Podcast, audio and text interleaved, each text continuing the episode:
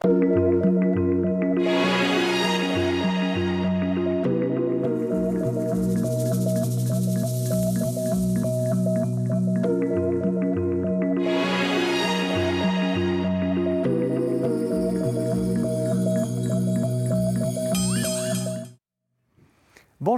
Merci de nous retrouver pour la foi prise au mot, votre émission de formation et de réflexion. Depuis le début de son pontificat, le pape François ne cesse de faire allusion au flair des chrétiens pour savoir ce qu'est la foi. Je le cite, le peuple a du flair, il a du flair pour trouver de nouvelles voies sur le chemin, il possède le sensus fidei dont parlent les théologiens. C'est justement à ce sensus fidei que je vous propose de consacrer l'émission d'aujourd'hui. Alors il est nommé sensus fidei, sens de la foi, ou sensus fidelium, sens de ceux qui ont la foi. Ce vieux concept, enraciné dans la Bible, dit que collectivement, l'assemblée des fidèles, c'est ce qui fait partie de la foi et ce qui n'en fait pas partie. Alors, comment comprendre cette affirmation et comment la mettre en pratique? Voici les questions que je vais poser à mes deux invités. Joseph Famré, bonsoir. Vous êtes prêtre, vous êtes théologien, vous êtes même le provincial des Déoniens. On va revenir là-dessus quand j'aurai présenté l'autre invité. Et vous êtes professeur à la faculté de théologie de l'Université catholique de Louvain. Et puis, Père Dominique Barnérias, bonsoir. bonsoir. Vous êtes théologien, vous êtes, vous, curé de paroisse à Plaisir, c'est dans le diocèse de Versailles. Vous êtes également enseignant à l'Institut catholique de Paris et au séminaire de Paris. Alors, euh, Joseph l'ai, je, l'ai promis, euh, c'est quoi un déonien? C'est quoi un déonien dont vous êtes le provincial? Voilà, voilà. Donc, il s'agit de la congrégation des prêtres du Sacré-Cœur de Jésus, euh, et on précise encore de Saint-Quentin pour nous différencier de ceux de Bétaram dans les Pyrénées. Et, nous avons été fondés par le père Léon Deon, le chanoine Léon Deon à Saint-Quentin, d'où le surnom qui nous a été donné notamment par nos confrères italiens, Deon, Deonien. Mhm. Voilà. Et donc vous êtes le provincial Et je suis le provincial. Pour le domaine francophone, c'est ça? Depuis euh, le 1er septembre, je suis provincial pour l'Europe francophone, c'est-à-dire essentiellement la France, le Grand-Duché de Luxembourg et la Belgique francophone. Bah, toutes mes félicitations. Alors pour, pour, pour commencer, peut-être une, définition de, de, ce que c'est que ce, ce sensus fidei. Euh, j'ai commencé avec cette, euh, cette phrase du, du pape François, c'est il le dit très souvent, et, il y a d'ailleurs même des, comparaisons assez, euh, assez amusantes euh, entre les brebis et le flair. Enfin, le, pasteur qui a du flair pour ses brebis, les brebis qui ont du flair pour la vérité. Euh, c'est une, une, métaphore qu'il emploie très souvent. Qu'est-ce que c'est que ce sensus fidei? C'est vraiment un sens intérieur. Hein, qui est propre aux croyants, développé par la foi et par la pratique de la foi. Euh, un sens intérieur qui permet de, ressentir effectivement euh, voilà, ce, qui, ce qui vient de Dieu et d'avoir. Le pape parle d'une sorte de connaturalité. Finalement, le don de l'Esprit Saint nous rend les choses de Dieu euh, proches et compréhensibles et, voilà, et, on les, et, on, et on sent si ça, quelque chose vient de Dieu ou pas. Spontanément Alors, pas spontanément, mais en même temps, le sens de la foi, il se travaille. Euh, et, donc, euh, il y a le travail de la foi, en fait, qui est requis, la formation, l'écoute de l'enseignement de l'Église, l'écoute de la parole de Dieu, la prière. Euh, il, y a, beaucoup de pratiques à mettre en œuvre, finalement, pour que ce sens de la foi, il se développe. Donc c'est pas, c'est à la fois, il, y a, cet aspect de sensibilité et puis il y a en même temps cet aspect de, aussi de travail, de, voilà, de formation, ce que nous faisons aujourd'hui, euh, travail intellectuel, euh, comprendre la tradition de l'Église. Euh, pour y entrer pleinement. Mmh. Parce que la foi, la foi de l'Église, c'est quelque chose de très riche. Hein. Voilà, qui, et donc, c'est pas seulement, donc on va la différencier de l'opinion publique. Hein. Mmh. Pas seulement une opinion, quelque chose, une idée qu'on a comme ça, mais c'est enraciné aussi dans une pratique, une vie de foi, et, euh, donc aussi une vie, une recherche de la sainteté, hein, euh, voilà, de correspondre à la volonté de Dieu. Oui. Tout est, dit, tout est, dit, oui, oui, absolument. de temps, tout va, tout va être. Tout va être euh, je, je, repartirai personnellement du Concile Vatican II hein, et de la constitution dogmatique sur l'Église Lumen Gentium. Donc, le, sensus fidei, le sens de la foi, c'est un, don spirituel surnaturel, nous dit Lumen Gentium, euh, reçu de l'Esprit Saint au baptême. et, en fait, en fait, c'est une participation, c'est une autre manière de dire les choses, c'est une participation euh, à la fonction prophétique du Christ. Mhm. Euh, rendu possible par le baptême. Et euh, c'est l'aspect prophétique, mais qui est très directement lié également à la participation des baptisés à la fonction sacerdotale du Christ. Hein, cette fonction sacerdotale permet de faire de toute son existence une offrande spirituelle à Dieu. La, fonction, euh, la participation à la fonction prophétique, elle, permet euh, de, détecter ce qui va dans le sens de la foi ou pas. Euh, et, donc, et donc ce, sensus fidei euh, reçu au baptême doit, effectivement, doit effectivement être travaillé, être formé. il y a là une, possibilité, une potentialité, mais qui doit être, qui doit être formée, euh, euh, travaillée, notamment par, par l'étude, mais aussi, aussi par l'apprentissage du débat en Église, me semble-t-il. Ça me mmh. paraît important. Donc, apprendre à, communiquer entre baptisés hein, dans, une, dans une Église synodale, on y reviendra sans doute, et apprendre à se confronter aux opinions des autres euh, pour justement faire émerger, euh, faire émerger ce sens de, la foi. Mhm. Alors, il y a une dimension, il y a peut-être deux dimensions aussi articulées, c'est la dimension personnelle, oui, la dimension communautaire en fait, parce que j'ai parlé tout à l'heure d'un sens plus personnel, mais effectivement, euh, Joseph Emery aussi dit voilà cette, cette, communication entre tous qui fait qu'à un moment on, on sent qu'il y a un accord entre les baptisés et que le sens de la foi il est aussi voilà dans cette communion, il faut arriver à une, voilà, une, vision commune, mais qui prend du temps aussi. Euh. Alors, bah, ce plan, bah, justement, en, lien avec euh, euh, l'enseignement de Lumen Gentium, la notion de sensus fidei, c'est un peu une notion limite, en ce sens que euh, on est sûr de sa manifestation, euh, qu'elle est à l'œuvre, on en est sûr seulement lorsqu'il y a vraiment un consensus de tous les fidèles, une unanimité de tous les fidèles. Et donc, de ce point de vue-là, c'est un concept un peu limite, car quand y a-t-il parfaite unanimité de tous les mmh. fidèles? Euh, On peut tendre vers cette unanimité, mais elle elle est rarement réalisée. C'est pour ça que je dirais, on y reviendra peut-être, que si le sensus fidei euh, est le fait de la collectivité des fidèles, il n'est jamais exclu qu'une partie seulement des fidèles exprime le sensus fidei. Mais ça doit faire l'objet d'un discernement. On va, on va revenir, on va revenir là-dessus. ce qui est intéressant, c'est que vous avez euh, fait une sorte de, comme on dit, de chapeau euh, de, de, l'émission. C'est-à-dire que ça nous permet, de, ça permet aux téléspectateurs de bien comprendre le concept. Et, et on va revenir sur toutes ces, euh, tout ce que vous avez articulé. Peut-être, je vais, je vais vous proposer de revenir à, à l'idée de, l'Esprit Saint. On va, euh, je vous propose d'entendre un texte. Hein, euh, c'est un des textes classiques sur, euh, sur, qui parle de, de l'Esprit Saint, qui est donné à l'Église. C'est le chapitre 14 de l'Évangile de Jean. Ce sont les versets 16 à 26. Vous verrez que j'ai fait une petite coupure dans, dans ces versets pour pas que le texte soit trop long. Moi, je prierai le Père. Il vous donnera un autre paraclet qui restera avec vous pour toujours. C'est lui l'Esprit de vérité, celui que le monde est incapable d'accueillir parce qu'il ne le voit pas et qu'il ne le connaît pas. Vous, vous le connaissez, car il demeure auprès de vous et il est en vous. Je ne vous laisserai pas orphelin, je viens à vous. Encore un peu et le monde ne me verra plus. Vous, vous me verrez vivant et vous vivrez vous aussi. Si quelqu'un m'aime, il observera ma parole, et mon Père l'aimera. Nous viendrons à lui et nous établirons chez lui notre demeure. Celui qui ne m'aime pas n'observe pas mes paroles. Or, cette parole que vous entendez, elle n'est pas de moi, mais du Père qui m'a envoyé.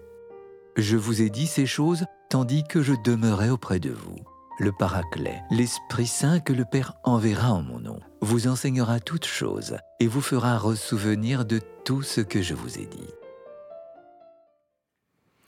Alors, Père Barnarias, évidemment, la clé, c'est ce verset 26, là où on, nous dit que l'Esprit Saint est en fait l'enseignant euh, le, maître, le maître d'école hein, de, l'Église. Il y a une sorte de, comment dire, de continuation du message de Jésus à travers l'Esprit Saint. Oui, et, saint Augustin parle effectivement du maître intérieur en fait. Hein. Et donc si seulement les paroles viennent de l'extérieur et qu'on les entend pas à l'intérieur de soi-même et qu'il n'y a pas cette résonance à l'intérieur, euh, effectivement le, message n'entre pas dans la vie du croyant et la foi reste quelque chose d'extérieur. Et donc vraiment l'Esprit Saint, c'est celui qui est le maître du, sens de la foi. Mm-hmm. Euh, mais il y a besoin de la correspondance finalement entre des paroles entendues qui viennent du Christ, euh, donc les paroles de Jésus qui sont reconnues, et puis euh, voilà, et, le, maître intérieur. Ça c'est important ce que vous dites, c'est que euh, déjà on voit une sorte de limitation de ce sensus fidei qui n'est pas, parce qu'évidemment l'une des choses qu'on, enfin la question que je, vais vous poser bientôt, c'est la question d'une sorte de démocratie dans l'Église. C'est pas des opinions le sensus fidei, il faut qu'il soit en correspondance, en corrélation, en, continuité avec les paroles de Jésus. Le sensus fidei ne contredira pas une parole de Jésus. Non. Et elle permettra de, voilà, de, de, la comprendre, de l'interpréter, de la vivre, de l'actualiser aussi. Hein. C'est ça. Et, en fait, euh, aussi dans le Nouveau Testament, on se rend compte que euh, l'apôtre, ensuite, qui transmet les paroles de Jésus, eh bien, les paroles de l'apôtre sont reconnues aussi comme paroles par le sens de la foi. Et là, euh, je pense au début de la lettre, la première épître aux Thessaloniciens, hein, où Paul en fait dit euh, quand vous avez reçu notre parole, vous ne l'avez pas seulement entendue comme une parole humaine, mais comme la parole de Dieu qui est à l'œuvre en vous, les croyants. Et ça, c'est vraiment la parole de l'apôtre. Donc, euh, et aujourd'hui, on peut dire de, voilà, les paroles qui nous enseignent. Mm-hmm. Eh bien, c'est pas seulement une parole humaine, c'est la parole de Dieu qui vient aujourd'hui nous parler et voilà, et qui, qui nous transforme aussi de l'intérieur. Donc d'une certaine façon, euh, est-ce que c'est est -ce quelque chose, par exemple, qu'on pourrait, pour, être assez concret, euh, euh, quand vous faites une prédication, est-ce qu'il faut qu'il y ait l'assentiment de la communauté? Ah est-ce bah, que ça, enfin, je veux dire, vous pouvez dire des paroles un peu dures et, ça, ne fait pas plaisir aux gens, donc ça, bien entendu. Mais, mais est-ce que le fait qu'il y ait une sorte d'assentiment de la communauté, c'est plutôt une sorte de validation de ce que vous dites? Eh ben, En tout cas, il faut qu'il y ait une résonance ça peut résonner dans la vie et on, le, sent, et on le sent en fait aussi dans l'homélie dans, quand on parle, où les gens sont ailleurs, où ils sont présents, ils entendent et ça résonne dans leur vie. Ça veut dire qu'ils sont d'accord avec tout, mais ils entendent et c'est quelque chose qui leur correspond. Effectivement, il faut qu'il y ait un moment une correspondance entre la parole dite et ce que la personne entend mhm. et ce qu'elle va pouvoir vivre de cette parole. Mhm. Euh, je pourrais peut-être rebondir un peu sur ce qu'il vient de dire. Euh, c'est, euh, comment dire, euh, c'est vrai plus largement, que, évidemment, que pour la prédication, que pour l'homélie, c'est vrai pour tout enseignement de, foi dans l'Église, mhm. et notamment l'enseignement des pasteurs. Euh, la réception de cet enseignement euh, par les fidèles qui y trouvent une consonance avec leur foi me semble capitale. C'est le fameux Amen des fidèles dans la liturgie qui est capital. Euh, s'il n'y a pas cet amen, il y a une absence de communion dans l'Église. Mhm. Euh, et un enseignement de foi euh, qui n'est pas reçu par cet amen, oui, je, suis d'accord, j'y vois, j'y retrouve ma foi. Un enseignement de foi qui n'est pas reçu par, par les fidèles risque au minimum d'être non fructueux dans la vie de l'Église. Mhm. pour les orthodoxes, c'est plus radical un, enseignement des pasteurs, des conciles qui n'est pas reçu par les fidèles est tout simplement un faux enseignement. Un, enseignement qui n'est pas, qui n'est pas donné dans l'Esprit Saint. C'est ce que disaient les, pères d'Église, c'est-à-dire que le, le, consensus, enfin le sensus fidei, se dit dans un, consensus de toutes les communautés. C'est ça, hein, c'est cette idée-là. Consensus des, fidèles et de toutes les communautés, de toutes les églises, effectivement. ce qui va nous, nous, ça c'est une pierre d'attente pour la suite à propos de la synodalité. On va, on va en parler, on va en parler euh, euh, après. On a, dit, il y a, cette question de, l'articulation entre euh, euh, individus, communautés, on commence déjà à le, dire. Le sensus fidei, il est d'abord individuel, ou, il est communautaire? Comment, est-ce que vous le diriez? C'est compliqué. Eh ben, il est à la fois, euh, il doit partir, il est ce que vit chaque personne, mais ce qu'elle vit dans l'Église. En fait, le chrétien, on ne peut pas l'isoler euh, voilà, de, de, la communauté. Et donc, c'est à la fois, voilà, quand c'est à la fois une communauté et l'Église entière qui, qui, adhèrent à la fois, mais voilà, il faut que ça soit bien en même temps chaque personne. Mm-hmm. Personnellement, à propos de ce sensus fidei, je parlerais volontiers d'un charisme collectif, euh, pour le distinguer des charismes propres à chaque baptisé. Hein. c'est à la fois personnel et en même temps euh, euh, nécessairement collectif. Quoi. Hein. donc, euh, donc c'est un don effectivement reçu par, par chacun, euh, mais qui ne peut être vécu, exprimé, manifesté que dans la communion de, toute l'Église. Et, en ce sens, je crois qu'on pourrait parler d'un charisme collectif, en tout cas qui n'est opérationnel que s'il se vit et s'exprime dans la communion de l'ensemble des fidèles. Mais est-ce que vous ne diriez pas, parce que vous êtes théologien, vous avez dû, euh, euh, tout au long de votre enseignement, de temps en temps, prendre des positions. Est-ce que là, le sensus fidei ne, se, ne se, manifeste pas. Euh, c'est-à-dire, vous voyez, vous, avez, euh, vous avez, vous enseignez la tradition, vous enseignez, bon, et puis il y a un problème nouveau. Euh, est-ce que, ça, est-ce que ça serait pas aussi cette intuition qui fait que telle solution vous semble plus, plus juste et telle autre À titre individuel. Oui, à titre individuel. Euh, c'est une possibilité. Hein. Donc, le, pour, euh, pour, Vatican II, euh, ce n'est que quand il y a unanimité des fidèles qu'on peut être sûr que le sensus fidei est opérationnel. Ceci dit, moi, moi, je suis convaincu que euh, le sensus fidei, euh, partiellement en tout cas, peut s'exprimer à travers une catégorie seulement de fidèles, une partie seulement des fidèles, voire à travers tel ou tel individu.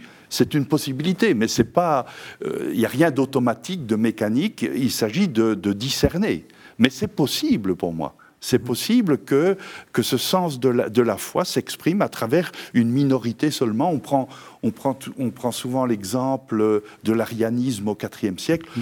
Bon, euh, l'exemple vaut ce qu'il vaut, il devrait être précisé euh, de point de vue historique, mais c'est une minorité seulement des fidèles à la suite du concile de Nicée 325, premier concile écuménique, c'est une minorité seulement des fidèles qui va tenir jusqu'au prochain concile écuménique, qui va tenir la foi orthodoxe de Nicée mhm. euh, contre les Ariens, alors que la majorité des fidèles, dans l'Église d'Orient en tout cas, est devenue arienne. Bon, c'est un exemple qui vaut ce qu'il vaut, parce qu'il mm. faudrait le préciser historiquement. Et la majorité des évêques en plus. Et la majorité des évêques. Plus des fidèles qui ont, qui ont voilà, exactement. la foi contre les évêques, voilà. Hein, qui étaient ariens. Exact. Mm. Donc c'est pour dire que à travers une minorité des fidèles, il n'est jamais impossible que le sensus fidei s'exprime.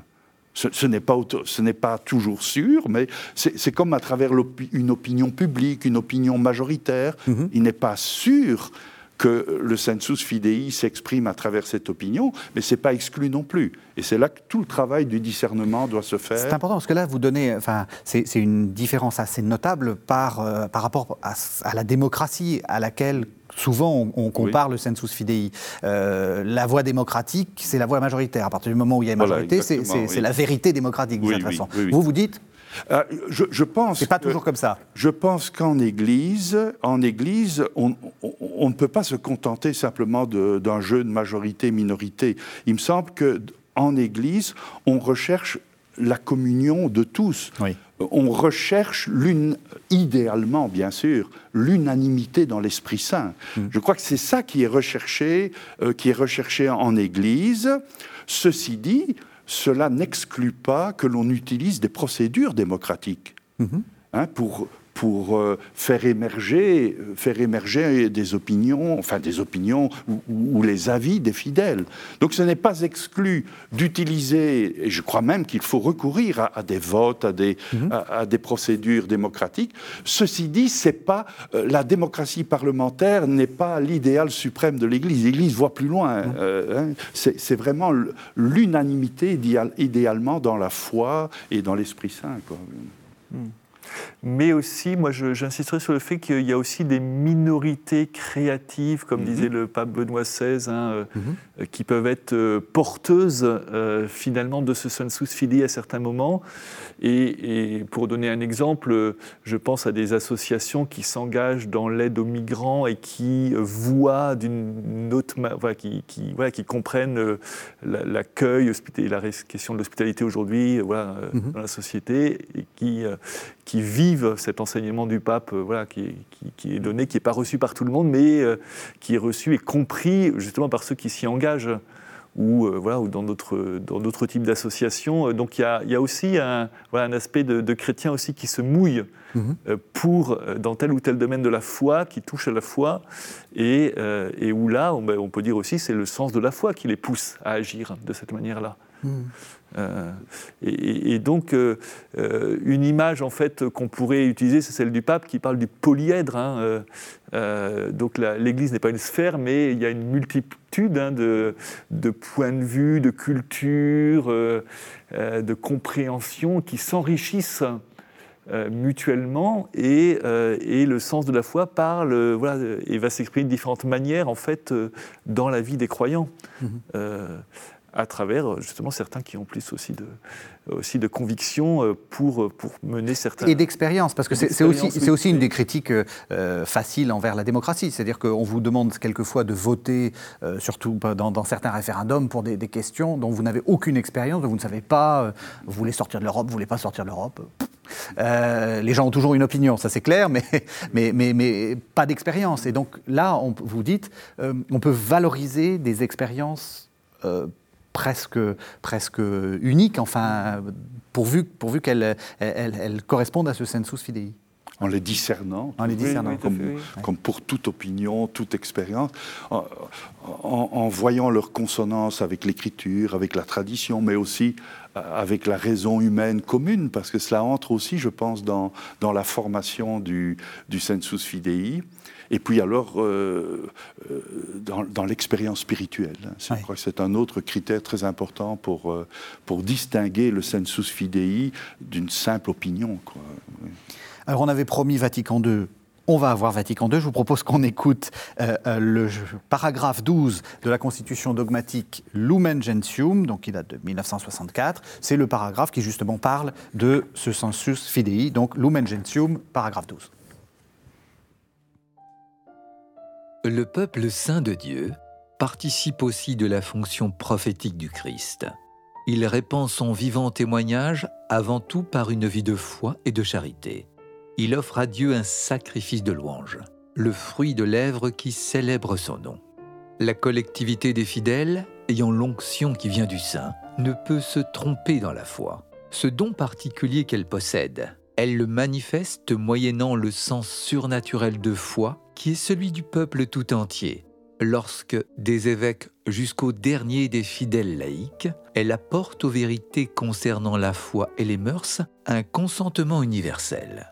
Grâce, en effet, à ce sens de la foi qui est éveillé et soutenu par l'esprit de vérité, et sous la conduite du magistère sacré, pourvu qu'il lui obéisse fidèlement, le peuple de Dieu reçoit non plus une parole humaine, mais véritablement la parole de Dieu il s'attache indéfectiblement à la foi transmise au sein une fois pour toutes. Il y pénètre plus profondément par un jugement droit et la met plus parfaitement en œuvre dans sa vie. Alors, Père Fameret, vous avez passé une partie de votre vie universitaire à commenter les textes de Vatican II. Allez-y. je, reprendrai peut-être euh, une phrase ou l'autre euh, qui me paraissent assez caractéristiques de ce qu'est le sensus fidei, le sens mhm. de la foi selon Vatican II. Donc, c'est euh, donc tout d'abord, la première phrase, le peuple saint de Dieu participe aussi de la fonction prophétique du Christ. Ça situe bien, je dirais, dans quel domaine se trouve euh, le sens de la foi. Hein. C'est en lien avec la, le prophétisme du Christ auquel participent tous les baptisés. Euh, alors, la définition, en quelque sorte, c'est ou, l'effet du sens de la foi, c'est la collectivité des fidèles ayant l'onction qui vient du Saint, de l'Esprit, ne peut se tromper dans la foi. Donc mmh. c'est ça l'idée, c'est que lorsqu'il y a vraiment unanimité entre les fidèles, on est sûr que ce sens de la foi opère et que, et que le peuple de Dieu dans son ensemble est préservé de l'erreur en matière de foi, de mœurs, etc. Donc ça, alors en même temps, ce qui est un peu compliqué dans, dans cette compréhension du, du, sens de la foi, c'est que c'est le fait d'un peuple de Dieu, mais d'un peuple de Dieu déjà organisé, euh, où le magistère joue déjà son rôle. Hein. Et donc c'est la collectivité des fidèles, mais en même temps toujours, euh, je dirais, sous la vigilance des pasteurs. Et c'est ce peuple de Dieu organisé, donc qui est porteur du sens de la foi et qui l'exprime lorsqu'il y a unanimité entre tous les membres de ce peuple. Et alors, euh, quels sont justement les effets de ce sens de la foi? C'est que grâce à ce, grâce, pardon, à ce sens de la foi, le peuple de Dieu pénètre plus profondément dans la foi. Donc, en l'interprétant comme il faut. Donc, ce, sens de la foi baptismale, euh, en communion avec le, reste du peuple de Dieu, permet de, pénétrer plus profondément le sens même de la foi. Euh, l'esprit vous guidera vers la vérité tout entière. Hein. Et, c'est là que ça joue, je dirais, à plein. Mais ce n'est pas seulement une interprétation euh, intellectuelle de la foi. Hein. c'est une interprétation spirituelle de la foi et qui permet de la vivre également. Donc ce n'est pas seulement euh, une compréhension meilleure, mais c'est une compréhension et une vie plus profonde, plus, plus concrète de cette foi. C'est là-dessus que j'insisterai surtout ici. Est-ce que je peux vous poser une question très compliquée, Père Bernérias? Je vais vous prendre un exemple très polémique. Alors, euh, vous me direz après comment, comment, comment réagir, mais 1967, 68, Humanité, hmm le pape fait cet acte magistériel, les gens s'en vont. Est-ce que ce n'est pas une manifestation d'une sorte de sensus fidelium euh, qui disent là, on n'est pas d'accord avec, euh, avec cette direction-là, on est. Euh, voilà. Ben, là, on a eu effectivement un problème de réception du magistère. Hein, Joseph l'a, on a, l'a évoqué tout à l'heure, cette question de, de, la réception de l'enseignement. Il y a un enseignement qui a été donné qui n'a pas été reçu par l'ensemble du peuple de Dieu, Aujourd'hui, alors il y a des gens qui mettent euh, aussi en valeur l'aspect prophétique de certains enseignements de, Paul VI, enfin dans Manifesté. Oui, c'est pas une. Voilà. et, mais euh, voilà, il a fallu. En tout cas, je pense qu'on a manqué d'écoute dans la, préparation de cette encyclique euh, pour entendre aussi ce que vivait l'expérience des, enfin, des, couples à l'époque et, encore aujourd'hui. Donc c'est euh, le magistère doit aussi se mettre à l'écoute, et le pape François insiste là-dessus, sur l'écoute du peuple de Dieu comme euh, début de la démarche, euh, parce que le, le, magistère enseigne, mais voilà, est aussi à l'écoute. Donc il faut toujours qu'il y ait un aller-retour en fait entre voilà, mm-hmm. les pasteurs et l'ensemble du peuple de Dieu. Alors comment est-ce qu'on fait pour éviter Oui, vous voulez. Je pourrais peut-être réagir aussi.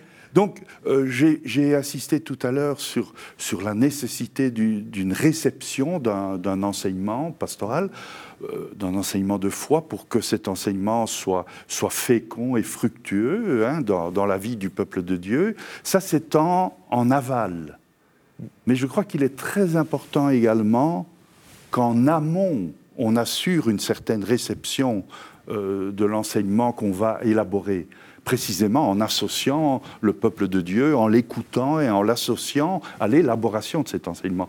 Et donc je crois qu'il y, a en quelque sorte une réception en aval et une réception en amont. Et si on veut que la réception en amont euh, soit, soit réelle, il est très important qu'il y ait une réception en aval, une écoute, comme, comme tu le disais, mm. une écoute du, du, sens de la foi du peuple de Dieu, ou plus globalement de son expérience, de sa vie.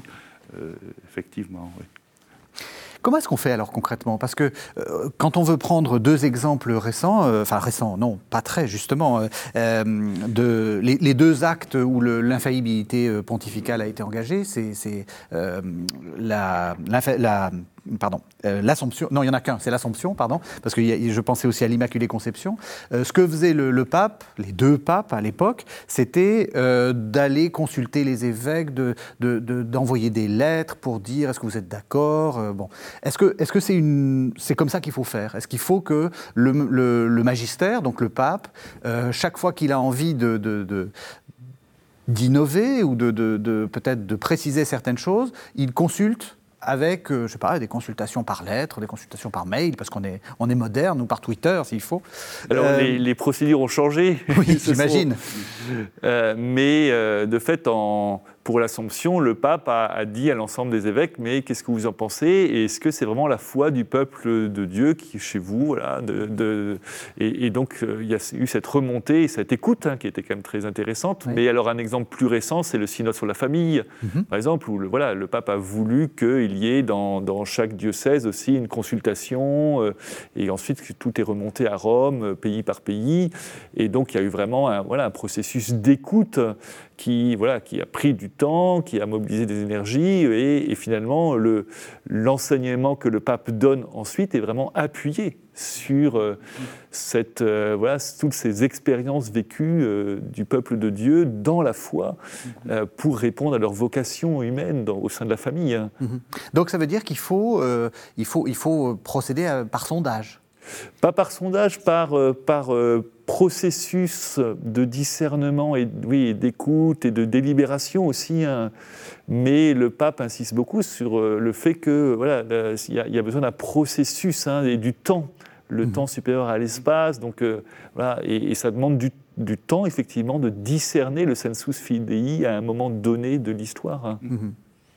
D'ailleurs, euh, concernant euh, les deux dogmes que vous avez évoqués, hein, l'Immaculée Conception avant la définition. Oui, oui, c'est pour ça que je me suis corrigé. Mais quand même, le, fait euh, du magistère infaillible du pape. donc, concernant l'Immaculée Conception et, l'Assomption, précisément, dans le texte même de, de ces définitions dogmatiques, il est question en latin c'est conspiratio, mais mm. conspiration, donc consensus des évêques et des fidèles. Mm donc mm. pour euh, souhaiter la définition donc, de l'Immaculée Conception et, de l'Assomption. Donc, euh, euh, donc, j'allais dire, malgré l'infaillibilité du magistère pontifical, il y a eu ce souci de consulter de consulter les évêques et à travers les évêques les fidèles pour voir s'il était opportun, et pas seulement opportun, pour voir si cette définition reflétait bien, comme tu le disais, la foi du peuple de Dieu. Vous avez dit malgré, c'est intéressant, parce que ça pourrait être justement grâce à. C'est-à-dire que, est-ce que, est-ce que, est-ce que l'infaillibilité du magistère pontifical ne devrait pas être la ratification du sensus fidelium qui serait qui serait euh, j'ai dit non vous avez dit, malgré j'ai dit malgré volontairement en lien avec la définition de l'infaillibilité pontificale mhm. où l'on dit euh, euh, non ex consensu ecclésiae. Non, donc la définition est infaillible, celle faite par le magistère papa, non pas en fonction du consensus ecclésial, mais le texte ne dit pas sans c'est ça. Hein, euh, on dit que ce n'est pas grâce au consensus que la définition papale est valide, mais on n'exclut pas quand même qu'il y ait un consensus, c'est même hautement souhaitable. Quoi. Et la pratique, la pratique du pontife romain a toujours été de chercher ce consensus. De chercher ce consensus, avant, après, etc. Hmm. Mais euh, vous ne posiez pas une question qui m'échappe euh, Non, non, non, c'était sur, le, sur, le, sur le malgré. Ah oui, le malgré, voilà, voilà, voilà. Et effectivement, euh, le, magistère pontifical, l'infaillibilité du magistère pontifical est en fait l'expression ministérielle de l'infaillibilité de toute l'Église. Mhm. Ce n'est pas deux infaillibilités différentes. C'est la même infaillibilité, mais il y a l'infaillibilité du peuple de Dieu tout entier, le sensus fidei, et dans certains cas exceptionnels, cette infaillibilité de tout le peuple de Dieu peut être exprimée ministériellement par le magistère papal. Mhm. Le synode, est-ce que ça ne serait pas une, forme, je sais que vous, vous allez euh, faire paraître dans, quelques, quelques mois un, livre sur la, sur la synodalité, est-ce que le synode, ce n'est pas une manière de recueillir d'une certaine façon ce, ce, ce, sensus fidelium, parce qu'on pense, euh, j'allais dire, euh, au point de vue, euh, comment dire, ecclésial, universel, bon, mais on pourrait aussi penser au point de vue local. Il peut y avoir aussi des, des, des, des, bah, sensus fidelium locaux. Bien sûr, parce que la mission, elle est toujours incarnée. Oui. Voilà, et, et la vie de l'Église, elle s'incarne dans un lieu, et donc un diocèse, une Église locale, eh bien, euh, voilà, est appelé euh, à, entrer en synode lorsque l'évêque le décide. Mhm. Et les synodes diocésains, justement, sont des lieux de, euh, de mise en œuvre du sensus fidelium, mais de sollicitation, moi je dirais, parce qu'en fait le sensus fidelium, il faut aussi le, voilà, il faut le faire vivre et puis amener les gens à se rendre compte qu'ils ont ce sens de la foi, qui, peut, qui peuvent s'exprimer sur la mission de l'Église, sur euh, voilà les, besoins aujourd'hui, euh, les appels de Dieu dans tel contexte particulier, et, donc ça, ça doit être mis en œuvre. Et si on prend pas des moyens, à nouveau des processus, hein, euh, pour mettre en œuvre ce, sens de la foi, ben, on, peut le laisser un peu en jachère en fait, hein, et oublier, finalement l'oublier.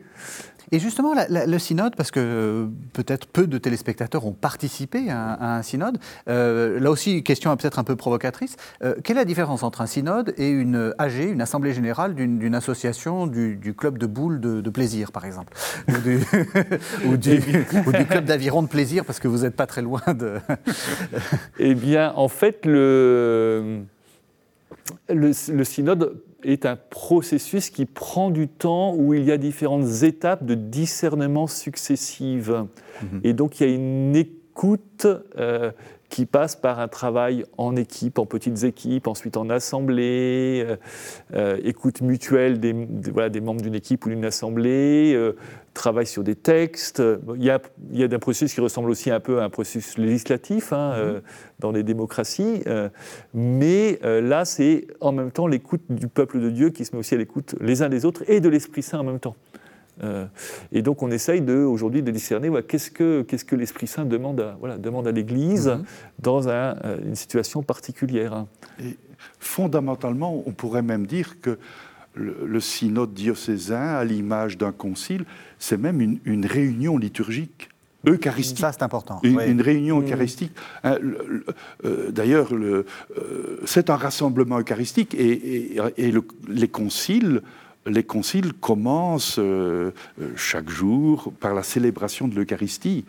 Donc c'est vraiment, vraiment un rassemblement liturgique. Évidemment, euh, on n'est pas tout le temps en train, en train de célébrer l'Eucharistie, mais c'est vraiment le cœur même hmm. de ce rassemblement, de ce rassemblement synodal. Oui, avec l'appel à l'Esprit Saint et l'écoute de la parole, de la parole de Dieu. Mhm. Et, donc, euh, voilà, c'est une écoute, euh, je dirais, euh, multi, multipolaire, multimodale. En fait, il faut à la fois écouter, voilà, écouter la foi intérieure, l'Esprit Saint, l'Église, les autres, mhm. les signes le monde, temps. les signes des temps, le monde dans lequel nous sommes. Je remarque que vous, vous insistez beaucoup dans, dans, la question du discernement sur le temps. vous, avez dit, vous avez dit plusieurs fois hein, que mm. ça prend du temps. Oui. oui. Oui, et, donc euh, c'est là où, euh, bah, par rapport à des sondages d'opinion, où il faut donner immédiatement un avis sur quelque chose, ça ne peut pas fonctionner comme ça. Oui. Et, donc il faut que euh, ça se travaille. Voilà, le sensus fidei se travaille, et donc voilà, ça prend du temps pour se, à la fois se former, s'exprimer, s'élaborer. J'ai vécu le synode des diocèses de Versailles en 2010-2011. On avait fait travailler 3000 équipes pendant quatre séances et au bout de quatre séances, on leur demandait de faire une seule proposition. Hmm. C'est-à-dire chaque équipe devait donner une seule idée pour le diocèse de Versailles, en disant, voilà, vous ne dites pas tout votre catalogue, mais vous discernez aujourd'hui qu'est-ce qui vous paraît important pour l'Église hmm. dans le contexte que vous connaissez. Hmm. Et là, il y avait un vrai travail, les gens se sont mis en travail de discernement. Et voilà, euh, euh, qu'est-ce que l'Esprit, à quoi l'Esprit nous appelle aujourd'hui? Dominique insiste sur le temps, à juste titre.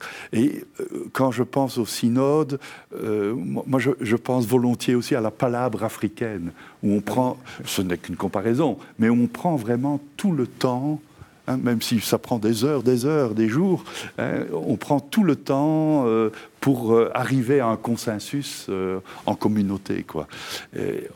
Or, nous, nous, modernes, nous ne sommes guère habitués à, à ce temps long, oui, à ce temps long, sur lequel, euh, sur lequel insiste aussi le pape, même s'il insiste aussi sur l'espace, mais, euh, mais le temps long, euh, qui, qui n'est pas le temps d'Internet, évidemment, le temps des médias, oui. C'est le temps de l'Esprit Saint, peut-on espérer. Quoi.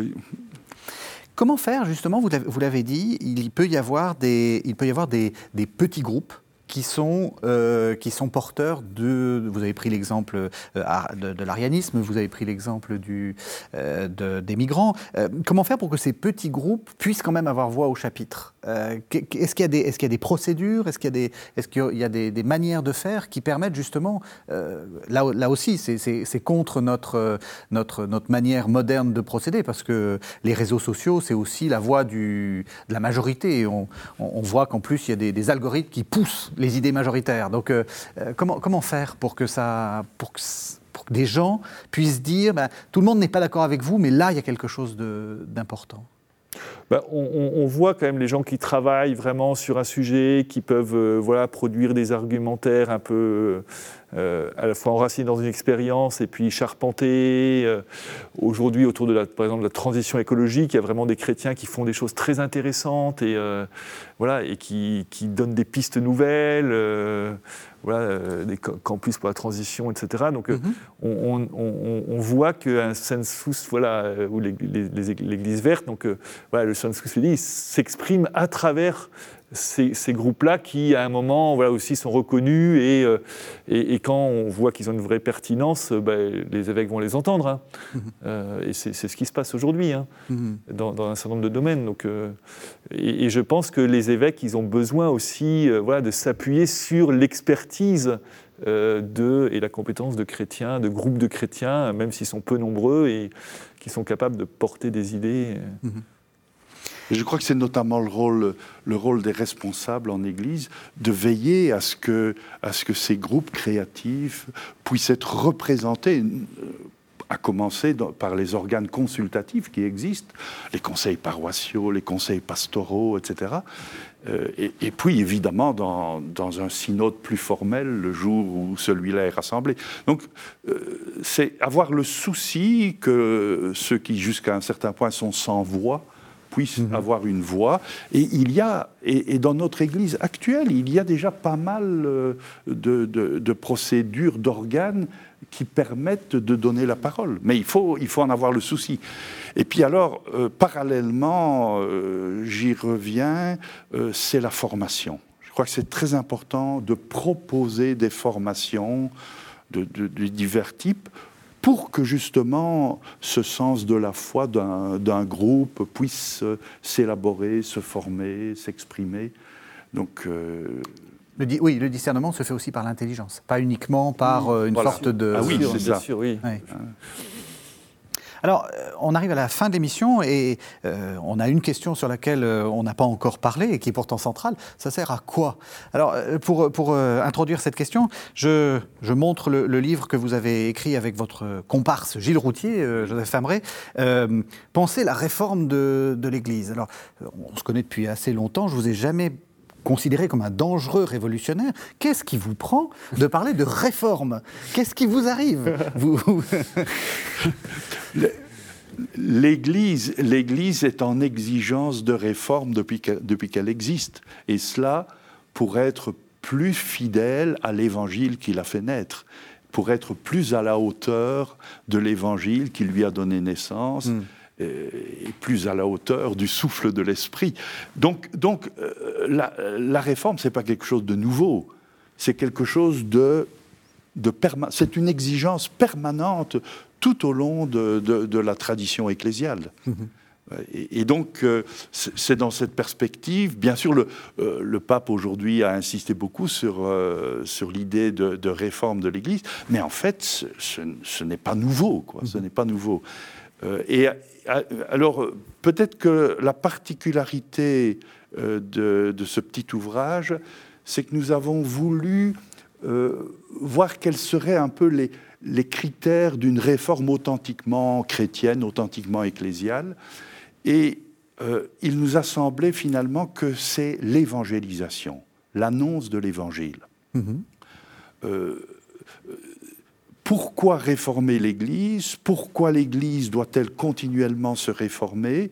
De manière à mieux annoncer l'Évangile aux différentes époques, aujourd'hui en ce qui nous concerne, et de manière à annoncer l'Évangile d'une manière plus pertinente dans les cultures d'aujourd'hui, d'une manière plus crédible dans les cultures d'aujourd'hui.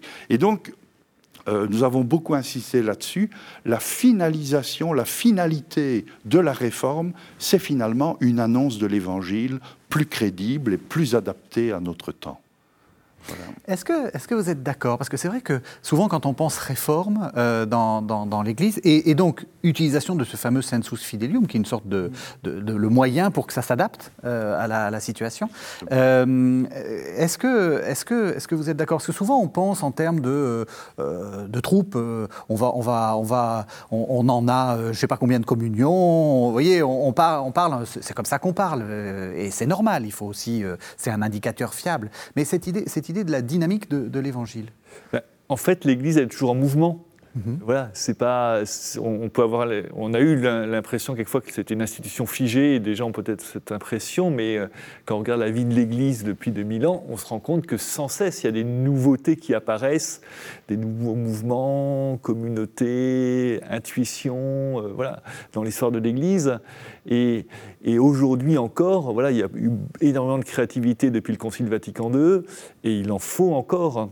Donc euh, la réforme, on peut dire, c'est aussi la créativité de l'Évangile et de l'Évangile qui résonne dans la vie voilà, des, chrétiens d'aujourd'hui pour euh, répondre aux besoins nouveaux aussi, parce que mhm. notre monde est en mutation profonde. Et donc voilà, il faut aussi proposer des formes nouvelles.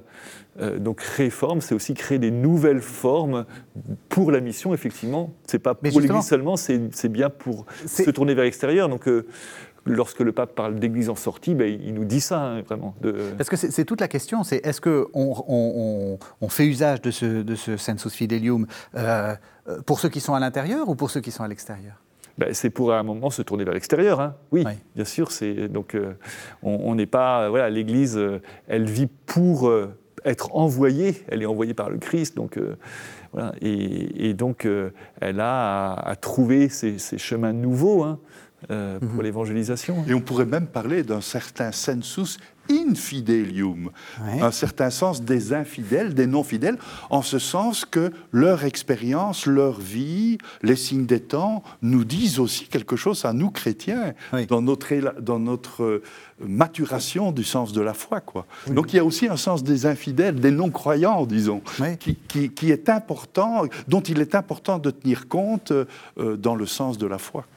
Euh, ça paraît très révolutionnaire ce que vous dites, mais en fait, non, non, non, mais euh, je, vais, je, vais, vous, je vais vous recatholiciser d'un coup. C'est ce, que, c'est ce que disent les pères quand ils disent que les hérétiques sont importants. C'est, ce, qui nous permet, c'est ce qui nous permet aussi de, de, préciser la doctrine, de préciser le. le euh, Même si les infidèles ne sont pas nécessairement des hérétiques. Ne sont pas, non, non, c'est, pas nécessairement des, hérétiques. Alors, dans, dans, votre livre, vous parlez de sentire cum ecclesia. Est-ce que c'est ça le sensus fidelium? Est-ce que c'est le fait de sentir avec l'Église? Oui, je, pense qu'on est, on, est dans, une réalité connexe, quoi. Hein. Le, sensus fidelium, bon, c'est justement l'expression de ce sens, de ce sens de la foi, de ce sens chrétien, euh, qui est le sens de l'Église entière. C'est le sens du peuple de Dieu tout entier. Euh, donc pour moi, on, est vraiment dans des réalités tout à fait connexes, même si l'expression est un peu différente, euh, parce qu'on pourrait parler du sens de l'Église, mais ici c'est sentir avec l'Église. Alors euh, je crois que c'est Ignace, de Loyola qui utilise cette expression. Et dans son utilisation de cette expression, c'est peut-être d'abord sentir avec l'Église hiérarchique, peut-être. Euh, alors, dans ce sens-là, ce serait un, peu différent mhm. du sensus fidei, qui est celui vraiment de toute l'Église, à l'intérieur de laquelle euh, le, comment dire, les pasteurs ont leur rôle propre, mais mhm. seulement à l'intérieur d'eux. Euh, voilà. C'est ça, ça c'est quelque chose d'important qu'on n'a pas encore dit forcément. Le sensus fidelium n'est pas forcément en, euh, en opposition avec euh, la hiérarchie. C'est n'est pas, une sorte d'instrument que, le peuple, dont le peuple s'emparerait pour abattre les, hiérarchies. Non, au contraire, c'est, elle faut, doit. faut, le préciser parce que c'est comme ça, qu'on l'a. Ça doit vraiment être le, le, un, des lieux du dialogue. Enfin, voilà, il y a un dialogue sans cesse et, euh, et des allers-retours constants entre voilà l'écoute du peuple de Dieu, l'écoute du magistère et, et, le pape François, je pense, l'articule assez bien en fait euh, voilà, mm. dans son travail sur, euh, dans les synodes. Mm-hmm. Et ce sens de la foi est celui de tout le peuple de Dieu, c'est-à-dire un peuple de Dieu qui est toujours déjà sous le discernement des pasteurs. Mhm. Donc c'est un peu. Oui, c'est une sorte de. C'est ce qui est un peu compliqué, mais voilà, le peuple de Dieu est un peuple organisé, où, tout le monde ne joue pas le même rôle, et, où il y a des pasteurs. Et, donc, mais c'est ce peuple de Dieu dans son ensemble, dans la diversité de ses fonctions, qui est porteur du sensus fidei. Mhm. Il nous reste une poignée de, secondes, j'ai envie de vous poser une dernière question. Euh, je vous nomme, je vous nomme pape, donc je suis l'Esprit Saint, je vous nomme pape. quel est pour vous l'urgence, enfin quel est le, le, le, chantier que vous, que vous mettriez en, place pour que euh, justement ce sensus fidei s'exprime? Se, Quelle serait l'institution ou le chantier qui, qui, vous semble important pour, pour, cette, euh, cette, expression du sensus fidei ben, je pense qu'il y a aujourd'hui peut-être, euh, enfin c'est des chantiers qui sont déjà en cours en fait, hein, mais les chantiers des ministères, on pourrait, le pape vient de voilà, décréter le ministère de catéchiste et donc le développement des, voilà, des ministères confiés aux laïcs euh, pour la mission de l'Église. Uh-huh. moi, je, moi, je dirais, je dirais développer vraiment la synodalité. Quoi. Effectivement, effectivement. Donc, favoriser euh, les assemblées synodales, favoriser un fonctionnement synodal, non seulement de l'Église locale, mais de l'Église entière, de l'Église universelle.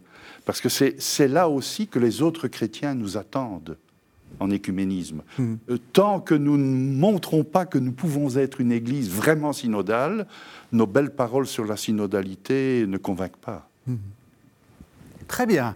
Alors je rappelle le titre de votre livre, Joseph Fameray, en compagnie de, Gilles Routier. Et donc, Penser la réforme de l'Église, c'est paru aux éditions du CERF dans la collection Unam Sanctam. Et puis, euh, vous me l'avez dit, donc, euh, Père Barnerias, euh, un livre de la synodalité va paraître, enfin, sur la synodalité Petit va paraître. manuel de synodalité en septembre. à quelles éditions? Aux éditions Salvatore. Eh bien voilà, on attendra ça avec impatience. Merci, merci à tous les deux. Merci de nous avoir suivis. Vous savez que vous pouvez retrouver cette émission sur le site internet de la chaîne www.ktotv.com et on se retrouve la semaine prochaine.